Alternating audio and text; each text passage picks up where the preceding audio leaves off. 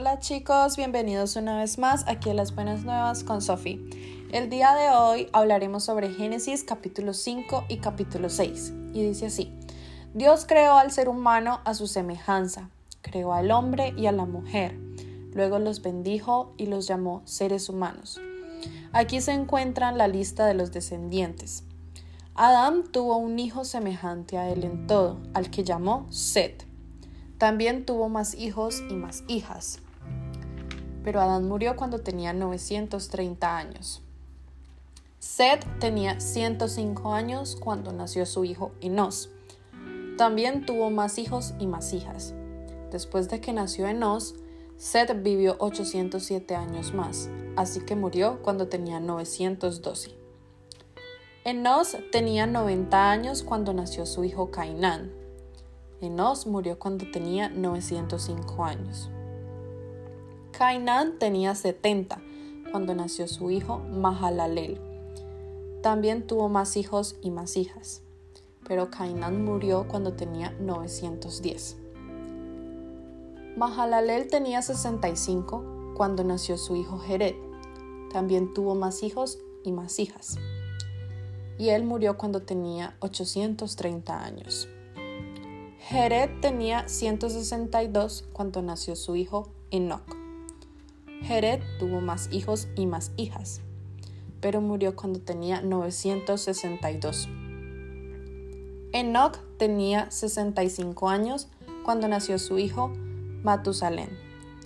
Enoch, como obedecía a Dios en todo, ya no se volvió a saber de él, porque Dios se lo llevó, pero vivió 365 años. Matusalén tenía 187 años cuando nació su hijo Lamec.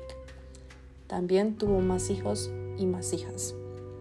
Matusalén vivió 969 años. Lamec tenía 180 años cuando nació su hijo, al cual lo llamó Noé, porque dijo, Dios ha maldecido la tierra, pero este niño nos dará consuelo en nuestros trabajos y en nuestros dolores Lamec tuvo más hijos y más hijas y murió cuando tenía 777 años. Noé tenía 500 cuando nacieron sus hijos, Sem, Cam y Jafet. Los hombres y las mujeres se fueron haciendo más numerosos en la tierra y tuvieron hijas. Cuando los hijos de Dios vieron que las mujeres de este mundo eran bonitas, eligieron las más hermosas y se casaron con ellas. Pero Dios dijo, no permitiré que los seres humanos vivan para siempre, no van a pasar de los 120 años. Los hijos de Dios tuvieron hijas e hijos con las mujeres de este mundo, que fueron los gigantes de los tiempos antiguos. Estos llegaron a ser guerreros muy fuertes y famosos. Y vio Jehová que la maldad de los hombres era mucha en la tierra, y su corazón solo tenía sentimientos malos. Dios se puso muy triste de haberlos hecho y lamentó haberles puesto en la tierra. Por eso dijo, voy a borrar de este mundo la humanidad que he creado. Voy a acabar con toda la gente y todos los animales. Sin embargo, Jehová se fijó en Noé y le gustó su buena conducta. En ese entonces no había nadie más bueno y honrado que Noé ya que siempre obedecía a Dios. Noé tuvo tres hijos, Sem, Cam y Jafet.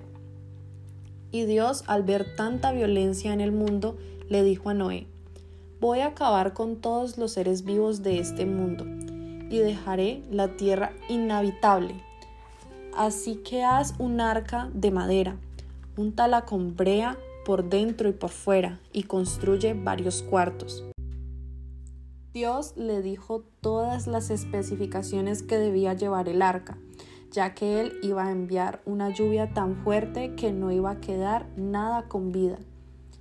Sin embargo, Jehová hizo un trato con Noé y le dijo, Tú, tus hijos, tu esposa y tus nueras entrarán en el arca, y también un macho y una hembra de toda clase de aves, reptiles y animales domésticos y salvajes los meterás contigo para que no mueran, y además toma toda clase de alimentos y guárdalos en una bodega para que tengan que comer.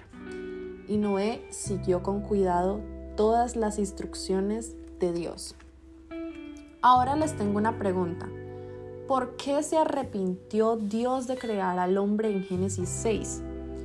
¿No se supone que Dios es perfecto o Dios se equivoca?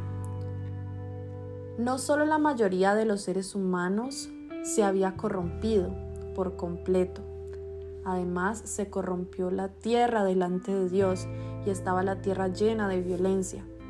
La humanidad se había vuelto tan violenta que Dios se vio en la necesidad de intervenir.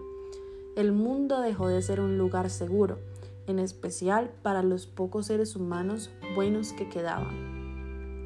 No es que Dios se haya equivocado al crear al hombre, pero sí le dolía ver los errores que el ser humano estaba cometiendo. La causa de su dolor era la humanidad en sí, no el hecho de haberla creado. El comportamiento del hombre no fue una sorpresa o algo inesperado para Dios, pues Él, nuestro Creador, ya conocía nuestras debilidades desde antes de crearnos. Aún así, Él ama a su creación y desea que todos cosechemos del fruto de la obediencia. Entonces, ¿por qué se arrepintió Dios? Arrepentirse significa cambiar de dirección, en el caso del ser humano. Esto generalmente implica darnos cuenta de nuestro pecado, buscar el perdón de Dios y dejar nuestra antigua vida para vivir según la ley de Dios. En el Antiguo Testamento, la palabra más utilizada para describir el arrepentimiento humano es shub, que literalmente significa volverse del pecado. Pero no es el tipo de arrepentimiento del que Génesis 6 nos habla. Dios no se arrepintió de algo que Él hizo. Él es perfecto, por lo tanto nunca se equivoca. La palabra traducida como arrepentimiento en este pasaje es naham, que significa sentir o lamentar. La Biblia describe muchas situaciones en las que Dios se ha lamentado o ha cambiado su curso de acción, y esto es siempre debido a los errores humanos. En otras palabras, Dios puede llegar a cambiar su actitud con la humanidad con base al comportamiento humano, generalmente cuando hay pecado o error. Cuando nos equivocamos, Dios se lamenta profundamente, viendo que insistimos en tomar decisiones que nos hacen daño. Esta es la diferencia entre el arrepentimiento humano, que es volverse del pecado para seguir a Dios, y el arrepentimiento a nivel de Dios, que es cambiar su actitud hacia la humanidad con base a nuestro comportamiento. Ahora, ¿por qué Dios cambia su actitud hacia el ser humano? La respuesta tiene que ver con el libre albedrío, el hecho de tomar nuestras propias decisiones y vivir con las consecuencias que éstas nos acarreen. En otras palabras, el arrepentimiento en el contexto de Dios Naham depende de cómo los seres humanos se comporten. Dios nos creó con la libertad de escoger entre la vida y la muerte, obediencia o desobediencia a sus leyes. Y su sentir hacia nosotros generalmente depende de nuestra decisión. Como dijimos, Dios se dolió al ver la profunda corrupción del camino de vida que la humanidad había escogido en Génesis 6.5 pero esto no significa que se haya equivocado al crear al ser humano. Su dolor fue causado por el catastrófico estado al que la rebelde humanidad había llegado en la época de Noé. Entonces, ¿se equivoca Dios? Pues amigos, la respuesta es no. Dios es absolutamente perfecto. La corrupción del hombre no fue una sorpresa para él, ni sintió que crear la humanidad había sido un error. Es más, Dios siguió trabajando con los seres humanos después de esto, comenzando por Noé, quien halló gracia ante los ojos del Eterno, a diferencia del resto de la humanidad, ya que Noé era un hombre justo que caminaba con Dios. Y hasta aquí hemos llegado el día de hoy. Espero que hayan aprendido algo nuevo y que el Señor les continúe bendiciendo. Bye bye.